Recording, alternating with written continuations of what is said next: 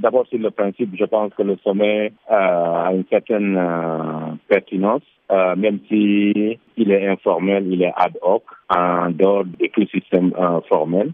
En théorie, ça a l'avantage d'être euh, plus rapide et où les décisions peuvent se prendre plus rapidement.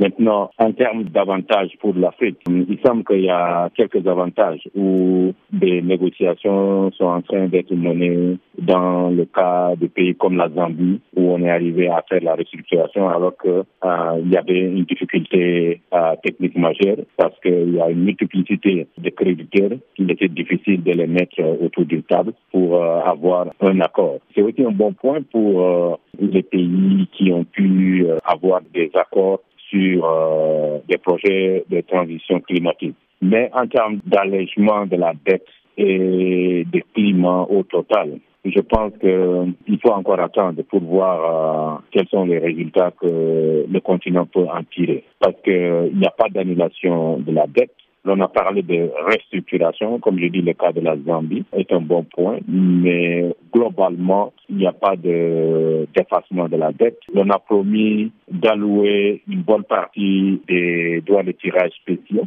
Là aussi, ça a été une, euh, longue, une promesse de longue date qui reste à être concrétisé. Voyez-vous que c'est de l'argent euh, presque gratuit qui est donné par le FMI au, au pays. En théorie, euh, les pays les plus euh, nécessités, en particulier d'Afrique, doivent en bénéficier, mais qui n'en bénéficient pas. Et donc maintenant, les grands pays qui bénéficient, qui décident maintenant de retrocéder ça au continent, ou en tout cas aux pays nécessiteux, via le même véhicule sous quelles conditions que cela reste à définir. Donc je pense que au total, on ne peut pas dire qu'il n'y a pas de bénéfices, mais pour moi, les bénéfices euh, restent encore faibles et il faut encore attendre pour voir concrètement qu'est-ce qu'on va en tirer. Les pays de l'Afrique de l'Est ont donné l'OTAN, en disant qu'ils souhaitaient, disons, utiliser euh, la monnaie locale dans leurs transactions respectives et, éviter le dollar. Est-ce que vous pensez que ça va profiter à l'économie de ces pays-là?